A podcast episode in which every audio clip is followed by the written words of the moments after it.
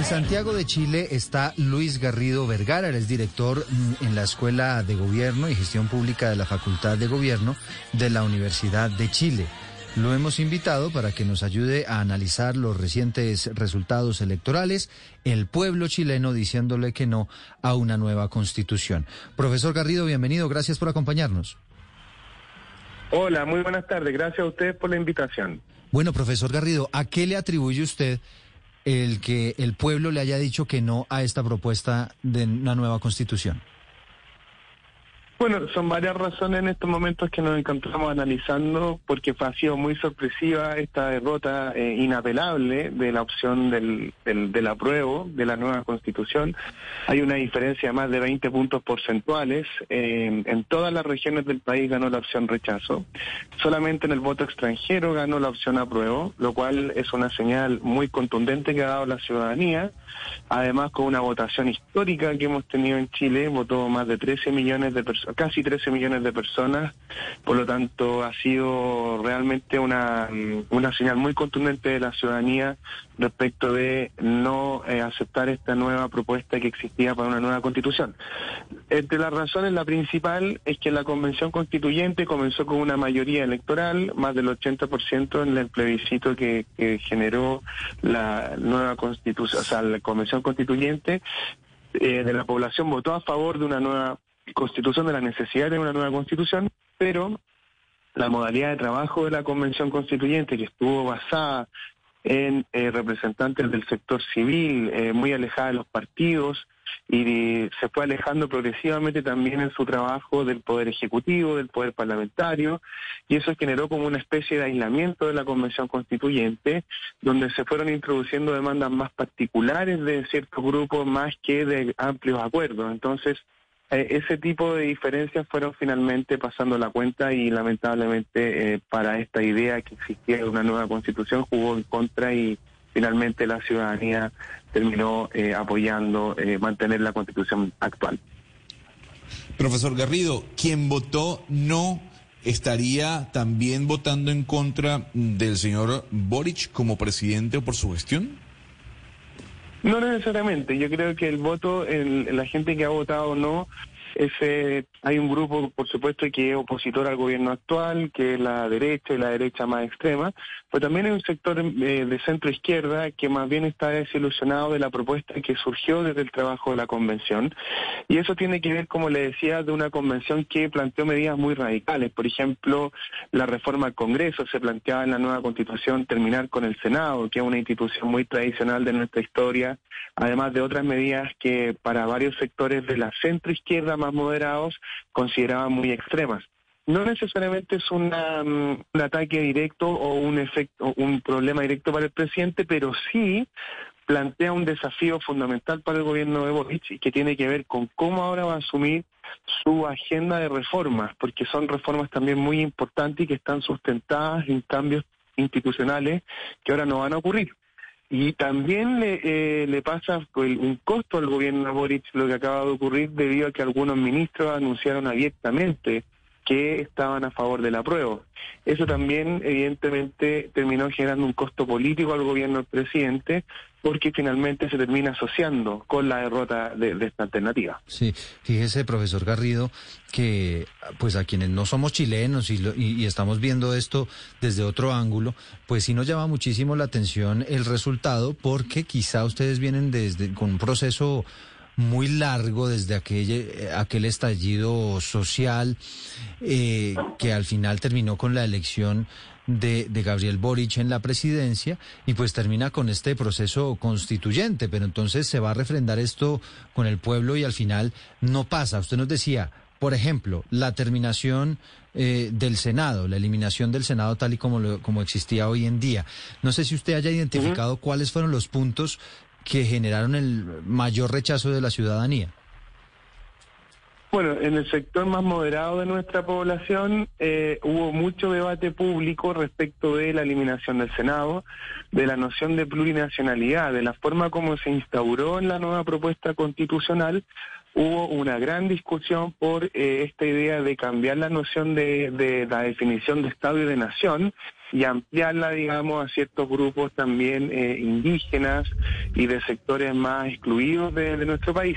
Por otra parte, también la noción de las propuestas en materia de justicia también fueron muy cuestionadas porque se planteaba la idea de tener tribunales diferenciados según el tipo de población, tribunales especiales para la población indígena. Y esto fue tomando una radicalización mayor considerando que en Chile hoy día hay un conflicto muy fuerte entre el Estado la sociedad civil en la Araucanía. Hay un conflicto muy importante con la etnia mapuche que eh, ha generado también un, un, problema mediático importante. Lo otro que quisiera agregar es que el rechazo también se sustenta en algo que le ha tocado al gobierno de Boric, que es eh, muy complejo y que tiene que ver con que el contexto económico que estamos viviendo actualmente en nuestro país es un contexto de mucha incertidumbre. Hay una recesión de crecimiento importante, un incremento de la inflación, y lo que nos dice la literatura sobre ciencia política eh, al analizar este tipo de situaciones es que cuando la gente se encuentra en contextos de crisis económica, los precios están más caros, eh, la capacidad de consumo está más reducida, tienden a ser reacios a las transformaciones tan eh, eh, fuertes como la que se quería llevar a cabo. Eh, entonces también hay un factor que explica por qué la gente también en general ha tomado una, una postura de rechazo, porque eh, la, la, situación actual también es una situación donde las personas están muy preocupadas respecto a cómo se va a ir resolviendo el problema del desarrollo económico en nuestro país. Claro que sí. Mm, quisiera preguntarle a usted por el tema de la pluralidad, porque pues fue algo que fue muy resaltado por este texto de la nueva constitución que los chilenos rechazaron ayer. Eh, en la zona de Arauco, donde vive la mayoría de los mapuche, esa comunidad, se rechazó la Constitución por lejos, sobre el 60%. Así es. ¿Por qué tanto rechazo hacia la plurinacionalidad, inclusive dentro de las mismas comunidades indígenas y étnicas? Mire, e, esa es una muy buena pregunta. De hecho, en la zona de Arauco casi llegó al 80% el rechazo. O sea, es gigantesco. De hecho, en el sur, en la mayoría de las zonas que están dentro del, del problema eh, de, de, conflicto como, eh, que existe entre el Estado y ciertas zonas, ciertos grupos mapuches bastante extremos, armados, hay una sensación de inseguridad y que ciertamente eh, produce un rechazo a esta idea de eh, la, propuesta que se emergió de la Constitución eh, que se pretendía aprobar. En el artículo 1 de la Constitución em, que se intentaba aprobar, se planteaba que Chile no solamente un Estado democrático, sino que era plurinacional, intercultural, regional y ecológico. Definiciones que fueron muy cuestionadas por la falta de aplicabilidad eh, y, que, y, que, en el fondo generaban, digamos, bastante discusión. Ahora, lo de la plurinacionalidad fue específicamente muy discutido porque el, el derecho internacional y también nacional no existe necesariamente una definición concreta de lo que quiere decir la plurinacionalidad. Eh, y para muchos sectores eso se vio como algo eh, bastante cuestionable. Además, en Chile la población indígena no alcanza más del 10%.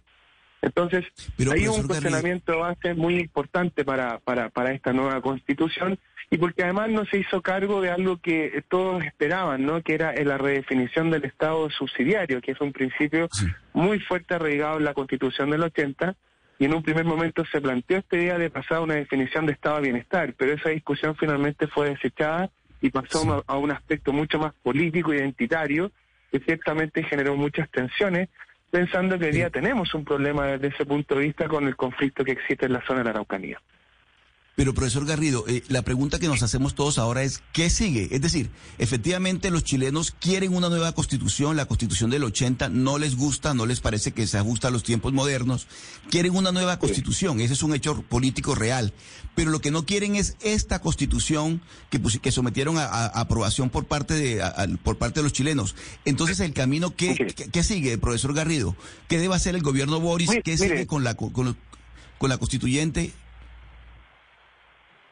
Mire, eh, eh, esta es una, una muy buena pregunta porque yo lo diría de la siguiente forma. Primero, la, la, la, la, decisión de ayer, el resultado de ayer, según las reglas establecidas en el artículo 142 de la, de la Constitución actual, pone un fin al proceso constituyente. O sea, con el triunfo del rechazo, se acabó el proceso constituyente en Chile.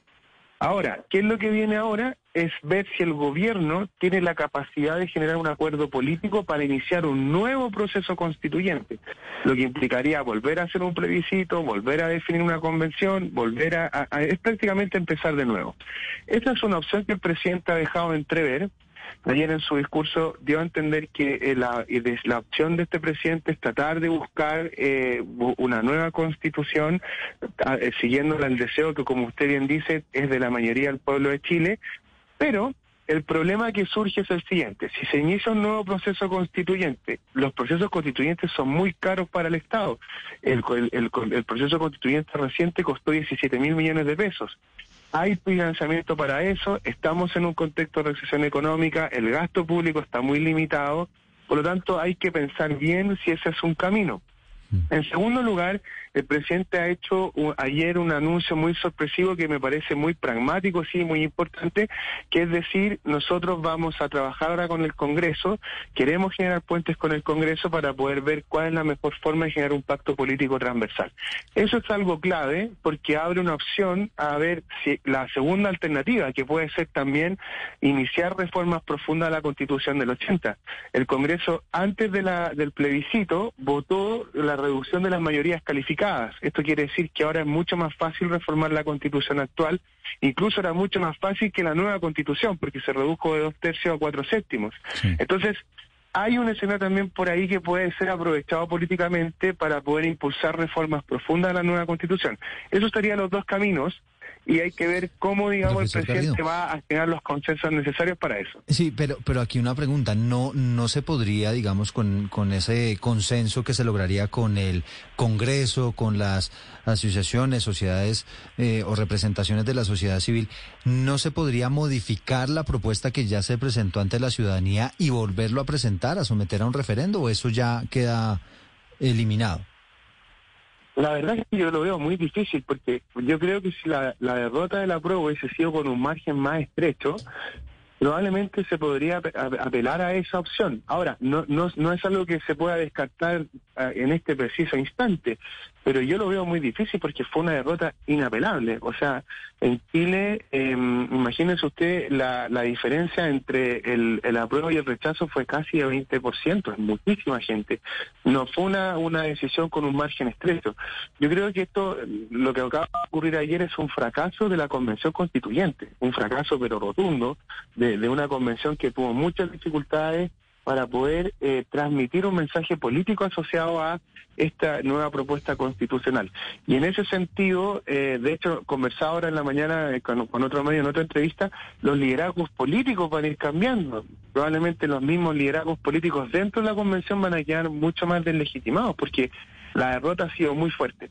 en ese sentido, no quita de todas maneras que pueda haber a lo mejor alguna opción de que ciertos contenidos de, este, de esta propuesta constitucional se consideren en trabajo futuro, pero me parece que eh, un nuevo proceso constituyente tendría que tener una, una dinámica diferente y se va a tender a alejar de lo que fue el trabajo de la convención. Y, profesor Garrido, la, otra gran pregunta es eh, qué viene y qué queda para el presidente Boric, porque nos habían contado hace seis meses que llegó un cambio, que llegó un movimiento que iba más o menos a refundar el país, y lo que usted nos ha contado, pues pierden ayer por más de 20 puntos, la economía no hay inversión, alta inflación, eh, ha perdido también muchos puntos de favorabilidad. ¿Qué, qué, le queda y qué armas tiene Boris para, para torcer, el, torcer lo que se le viene? Bueno, yo creo que lo primero y es lo que es clave, el presidente probablemente hoy va a anunciar un cambio de gabinete, eso es clave. O sea, tiene que retomar la agenda y es de una señal muy clara dice aquí una decisión de, de la ciudadanía que va en una dirección, digamos, que bueno, tenemos que aceptar como gobierno, seguir adelante.